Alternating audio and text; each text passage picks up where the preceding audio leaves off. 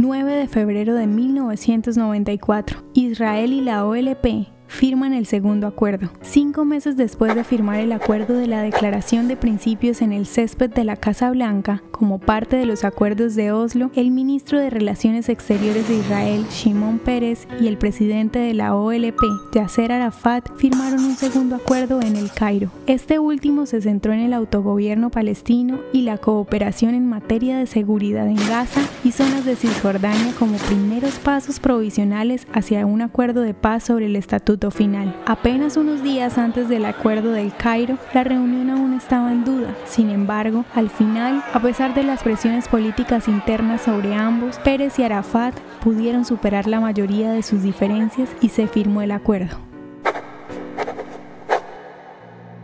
¿Te gustaría recibir estos audios en tu WhatsApp? Compartimos nuevos episodios todos los días.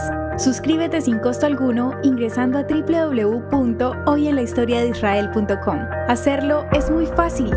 También puedes encontrarnos como arroba hoy en la historia de Israel en Instagram, Facebook, Spotify y otras plataformas digitales. Comparte este audio para que otros conozcan más acerca de Israel.